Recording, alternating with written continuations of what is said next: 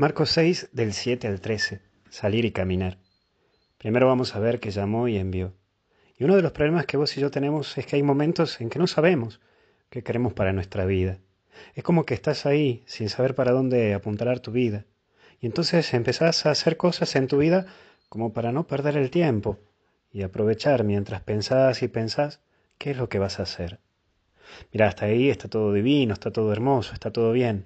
El tema es que sigue pasando el tiempo y aún no te decidís. Porque es ahí cuando tenés que recordar que hay un llamado de Dios en tu vida y que te eligió para caminar junto a otros, no solo, sino juntos. Tu vida, y seguramente muchas veces te lo han dicho, tu vida es muy importante y solo exige que te jugues, decidite y pensá que lo que hagas por tu vida es para todos pero decidite y sos importante. Cuando seguimos en el Evangelio dice ningún añadido, y por otra parte hoy tu vida no depende de objetos, sino que para llevar a cabo la misión que este mundo es, es ver que vos sos importante y debes, y debes valerte por vos mismo.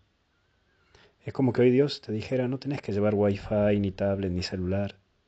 Lo que hoy tenés que recordar es que no te hacen ser más personas el tener cosas. Las cosas sí te pueden dar seguridad momentáneamente, pero tenés que ser más seguro de vos, por lo que sos. Vos tenés que ser más seguro de tu vida y de las decisiones que tomás. Por eso no andes buscando cosas que traten de anclar tu vida. Aprende a llevar tu vida con lo que sos y con lo que tenés. Y por último, permanezcan. Si vos sos sincero con vos, si saber ser auténtico y llevar tu vida con honestidad, siempre habrá alguien que te dé echar una mano Pedirle a Dios la gracia de rodearte de buena gente, personas que te quieren por lo que sos y no por lo que tenés. Aprende a discernir quién es tu amigo, de quién es tu colega.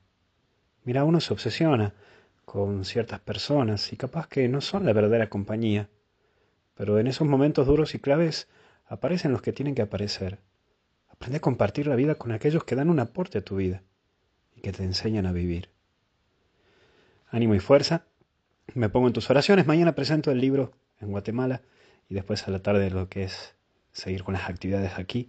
Así que me pongo en tus oraciones, reza por mí, cheque, los chapines son muy buena gente. Y te mando una super bendición en el nombre del Padre, del Hijo y del Espíritu Santo. Y hasta el cielo no paramos. Me pongo en tus oraciones. Chao, chao.